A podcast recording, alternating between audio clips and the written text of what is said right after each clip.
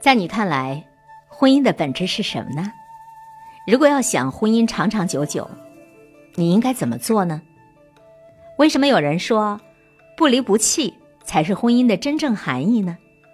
今天我们要来认识几位女人，这些替夫还债的豪门的妻子，用他们的故事来解释婚姻真正的含义。先来说一位叫甘薇的女人。豪门只剩了空壳，女主人还在硬撑着。二零一八年是曾经的乐视老板娘甘薇，她和丈夫贾跃亭结婚的第十年。有人说，甘薇刚刚嫁入贾家的时候，她就是林黛玉，现在生生被逼成了王熙凤。三十四岁的甘薇在二零一七年的最后一天发了一条定位微博：“受老贾委托，我将负责贾跃亭在国内的债务问题。”并附上了丈夫对于证监局责令回国的回应函。自此，一直站在贾跃亭身后的甘薇被推到了台前，处理丈夫留下的烂摊子，背上了数亿的债务，还要一并接受看客的评判和债主的刁难。甘薇说：“老贾，值得我为他付出。”我们把时间倒回去几年，你就会看到甘薇曾经有多么风光。贾跃亭的乐视网在二零一零年八月份上市，市值最高峰曾经超过一千五百个亿，身价暴涨，在最高峰时超过四百亿。二零一五年，甘薇创立了乐样影视，一部《太子妃升职记》成为当年的网剧黑马，投资不到两千万，最终获得超过二十六亿的播放量，贡献收入超过了四千万。应采儿当时夸他。说你真会找丈夫，称赞他是最成功的投资人。当年李小璐在生下了自己的女儿甜心之后，就给甘薇打电话，希望甘薇第一时间来看甜心，当彩生妈妈，好让甜心将来长大后能够和甘薇一样好命。生活中无常才是日常，剧情随时翻转，为你挡风遮雨的人，转眼间就变成了暴风雨的源头。二零一七年下半年。乐视严重的资金危机，贾跃亭辞去 CEO，远走美国，留给甘薇的是房子和银行卡都被冻结，信用卡每次最多只能够刷两千块钱，家中有三个年幼的孩子。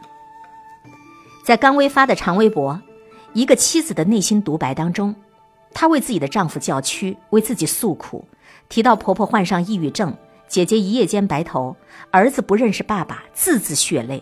却没有换得多少同情。当年风光的时候，身边围绕的朋友们，也大多都当作没看见。豪门不再豪，只留一个尴尬的空壳。宾客都散了，甚至连男主人也走了，还在苦苦支撑的是那个曾经花团锦簇迎来送往的女主人。再说第二个女人的故事给你听，谢秋安怡。曾经，香港的珠宝品牌谢瑞麟持续了将近十年的掌门之争，普通人都很难理解其中人性的扭曲。谢瑞麟、谢达峰父子俩居然互相爆料对方违法，一个挪用公款，另一个则向多位导游提供非法回扣一点五亿港币。结果是，二零零八年香港法院宣布谢瑞麟父子分别被判入狱三年三个月和五年。曾经风光无限的谢瑞麟珠宝停牌，成了烂摊子。当天，谢达峰辞掉主席，他的妻子谢秋安怡临危受命，出任执行董事会主席，接手整个公司。从2005年开始，谢家父子接受调查，谢秋安怡每天研究案件卷宗和法律文书，和丈夫一起约见银行和供应商，争取支持，为日后的翻盘铺路。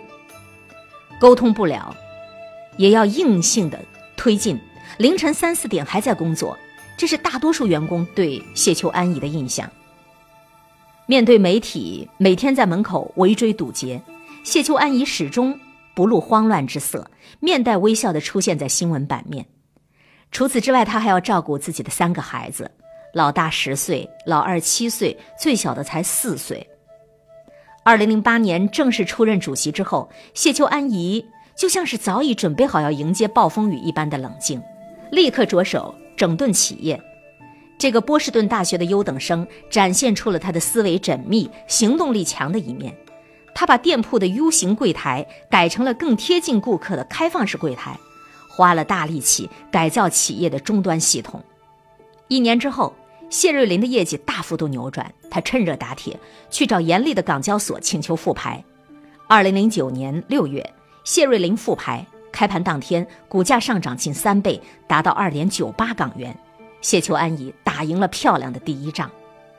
他说：“我记得第一次到监狱里去探望我的丈夫，他对我说的第一句话就是：‘现在已经十点，你快回公司工跟进，帮我看着家。’那一下我非常惊讶，也很感动。对他来说，家族生意是要一代传一代的。”这给我很大的使命感，我感受到了婚姻的责任。谢秋安怡把最难过的日子熬完了，等来了丈夫，还有自己的公公相继出狱。她非常幸运的是，正好又迎来了中国大妈的抢金潮。她感叹生活终于能过得舒服一点了。她说：“我现在终于竟然有了闲情去给女儿织围巾了。”她让公司重新聘请了公公，也重新聘请了自己的丈夫。这两个曾经势同水火的父子，一个专注做起了慈善，一个退居二线任行政总裁。谢秋安怡仍是名副其实的掌舵人。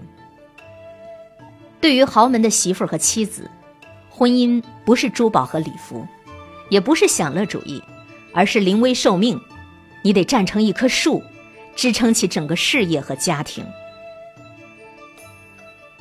再来说一个电影演员刘涛，现实中的刘涛并不是《欢乐颂》当中的霸道女总裁。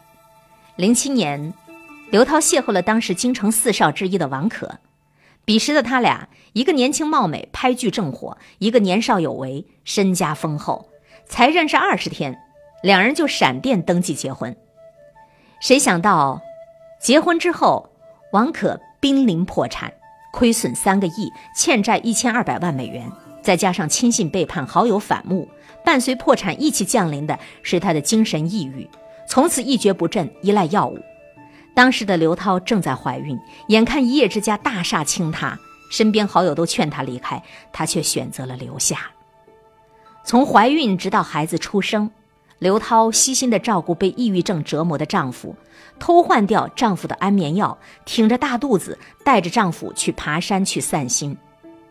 豪门破产比普通人家遭遇经济危机更难堪。刘涛拿出了全部的积蓄帮丈夫还债，生产之后复出接戏，最多的时候，这位拼命三娘一年拍了十八部戏。我觉得刘涛自己有一段话说得很实在。如果结婚初期发生这样的事儿，也许我没办法接受，但现在我们更像是共同捍卫一个家庭的战友，又像是两只小鸟守着一个窝，谁出去觅食，谁在窝里守卫不重要，重要的是这个家是完好的，还有我们一直在一起。豪门的风险在于，它可能是星星，用漫天星光照耀你，它也可能跌落成陨石，狠狠地砸过来，你得有本事。不被重量打成碎片。我们许多女孩子羡慕富豪太太的，你会羡慕破产富豪的妻子吗？食得咸鱼抵得渴，你永远不知道富贵和意外究竟哪一个先来。嫁给富豪其实也是一个高危职业。富贵险中求，既有坐私人飞机的时候，也有资产被冻结，卡里刷不出两千块钱的时候。你身边的平凡男人。或许给不了你爱马仕，但也不会让你替夫还债，前途渺茫。尤其无论是富豪还是普通人，夫妻真正的含义都是不离不弃，在一起。